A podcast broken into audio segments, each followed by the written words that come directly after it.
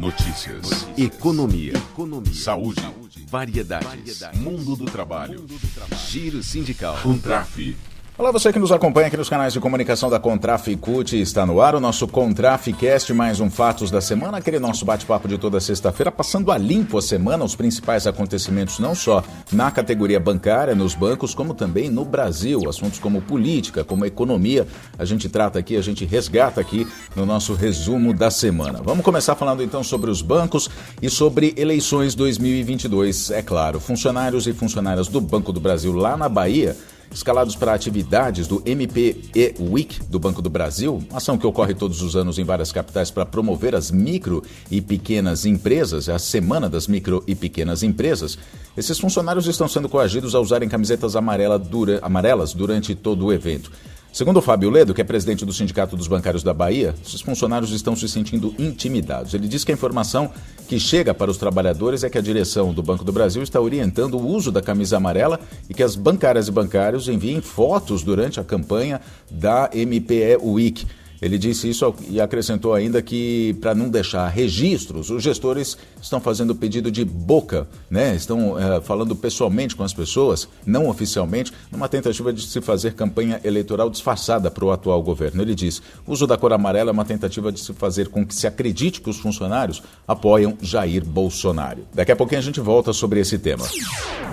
E depois de uma negociação que se estendeu por quase três meses, agora o fim da novela. Os financiários conquistaram a garantia de todos os direitos da Convenção Coletiva de Trabalho por dois anos. Em negociação realizada na manhã da quarta-feira, de forma híbrida, a Federação Interestadual das Instituições de Crédito, Financiamento e Investimento, a FENACREF, acrescentou uma proposta de reajuste de 9% nos salários e nas cláusulas econômicas, além de um reajuste de 12% nos vales e 11,9% nos valores da PLR. Para 2023, a proposta de reajuste pelo INPC mais 0,3% de aumento real, exceto para a PLR, que vai ser reajustada somente pelo INPC do período. A manutenção das cláusulas sociais vale para dois anos. Falar sobre Caixa Econômica Federal, uma análise apontou diferenças de uma gestão de pessoas que valoriza os trabalhadores para outra que precariza condições de trabalho e atua com descaso pelas empregadas e empregados do banco. A opinião da advogada Maria Salete Cavalcante e da linguista e teóloga Suzy Helena Ribeiro, as duas são empregadas aposentadas da, aposentadas da Caixa, elas uh, dizem que a gestão da, de pessoas da Caixa Econômica Federal passou por um notável processo de modernização e avanços no período compreendido entre 2003 e 2015. Só que a partir de 2016 esses avanços foram desvalorizados, distorcidos, substituídos pelo foco em diretrizes de gestão empresarial empobrecidas no quesito orientação a pessoas. Essa análise faz parte de um artigo escrito por elas chamado Gestão de Pessoas na Caixa, uma breve análise dos avanços de 2013 a 2015 e dos retrocessos de 2016 a 2022. A coalizão em defesa do sistema eleitoral, da qual a Contraficute faz parte, lançou uma nota pública em que reconhece a integridade da justiça eleitoral e os resultados do primeiro turno das eleições no último domingo, dia 2 de outubro. Essa manifestação também é apoiada por organizações da sociedade civil que não integram a coalizão. Ao todo, são 62 assinaturas. Esse documento publicado reafirma confiança na integridade do processo eleitoral e a credibilidade nas urnas eletrônicas e celebra, mais uma vez, a democracia brasileira que se sustenta a despeito de tantos ataques, questionamentos infundados, ameaças de ruptura, violências e discursos de ódio. A íntegra da carta está no portal contraficute.com.br. O Santander anunciou na semana passada, por meio de um comunicado aos funcionários, que vai terceirizar toda a área de, de manufatura do banco. O movimento sindical estima que, em um primeiro momento, cerca de 1.700 trabalhadores hoje lotados no Radar Santander, em sua maioria, e parte na Torre do e no Conexão, vão deixar de ser funcionários do banco e vão passar a ser funcionários da SX Tools, uma empresa que é criada pelo próprio banco. A Lucimara Malaquias, que é coordenadora da Comissão de Organização dos Empregados do Santander, diz que essa alteração, em um período tão curto, informada aos trabalhadores na última hora e sem negociação, sinaliza que o banco não respeita o processo negocial coletivo, não está aberto a diálogo, tampouco respeita os trabalhadores, que vão ser submetidos a alterações profundas nos contratos de trabalho, resultando inclusive em perdas significativas de salários e direitos. Nessa sexta-feira, dia 7, os trabalhadores do Santander fizeram protestos em várias agências pelo país contra as terceirizações no banco.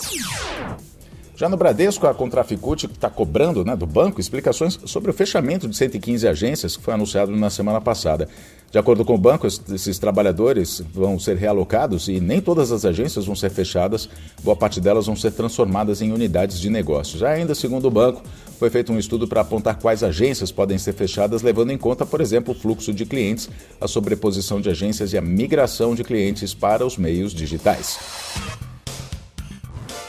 E agora a gente fala sobre o Brasil essa semana após primeiro turno, semana movimentadíssima após primeiro turno das eleições de 2022. Semana que deu início então a esse novo período eleitoral, digamos, né, já que a disputa em vários estados e para presidente da República vai se dar no segundo turno. A eleição é no dia 30 de outubro, como todos nós sabemos.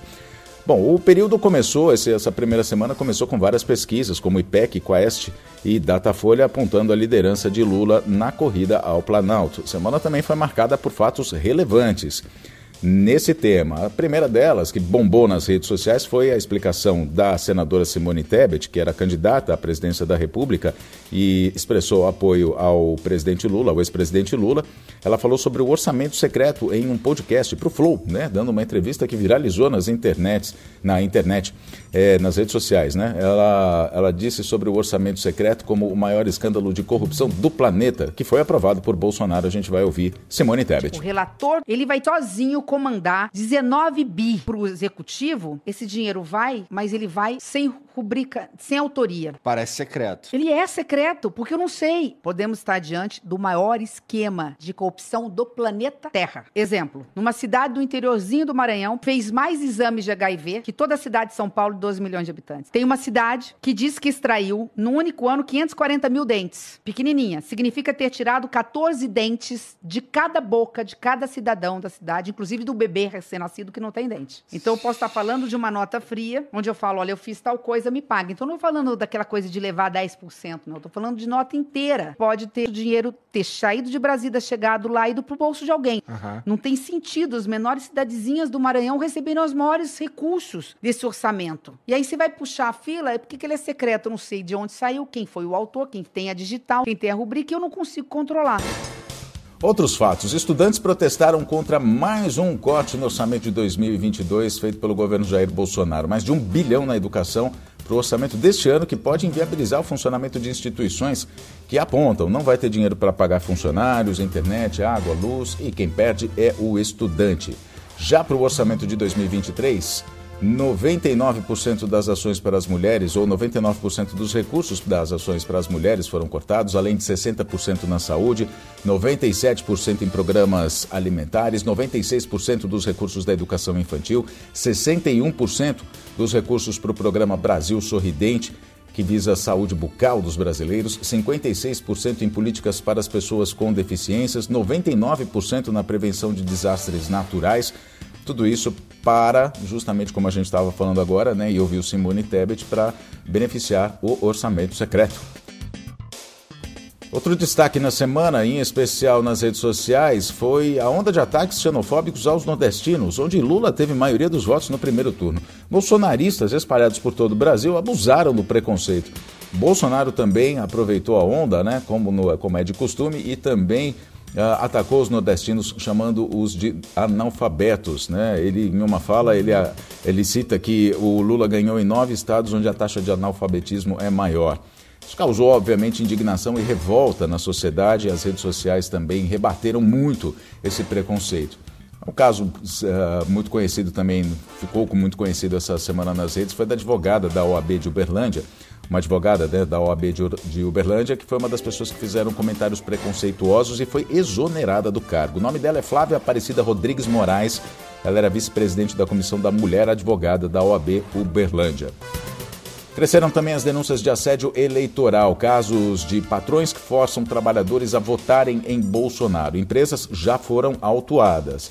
A gente falou agora há pouco sobre o caso do Banco do Brasil, né? Casos vêm sendo registrados em vários estados, em empresas que estão e empresas estão sendo autuadas. A gente reforça aqui, é crime da cadeia para o responsável e a punição à empresa também. Mas o necessário, o fundamental é fazer a denúncia. Qualquer denúncia deve ser feita a sindicatos, ao Ministério Público do Trabalho ou de forma anônima, inclusive no portal da Central Única dos Trabalhadores, cut.org.br. Ao clicar no site, no topo do site tem um banner, é só clicar lá e preencher e pode ser de forma uh, anônima. Isso serve inclusive como orientação né, para todos os sindicatos para que instruam os trabalhadores e suas bases para que denunciem qualquer caso de assédio eleitoral, que se chama, né, ou coazão uh, de, de, de votos patrões ou gerentes, chefes, inclusive, que estejam forçando os trabalhadores a votarem em seus candidatos de preferência. O que está acontecendo, em geral, é, é forçar os trabalhadores a votarem em Jair Bolsonaro. Bom, a gente termina assim então essa edição do Fatos da Semana. Na próxima semana a gente está aqui de volta para fazer um giro pela semana, dizer o que, que vai acontecer. Semana que vai ser marcada também por um feriado aí no meio da semana, mas os acontecimentos, principalmente no campo político, devem ferver e a gente vai citar aqui para você. Muito obrigado então e até lá.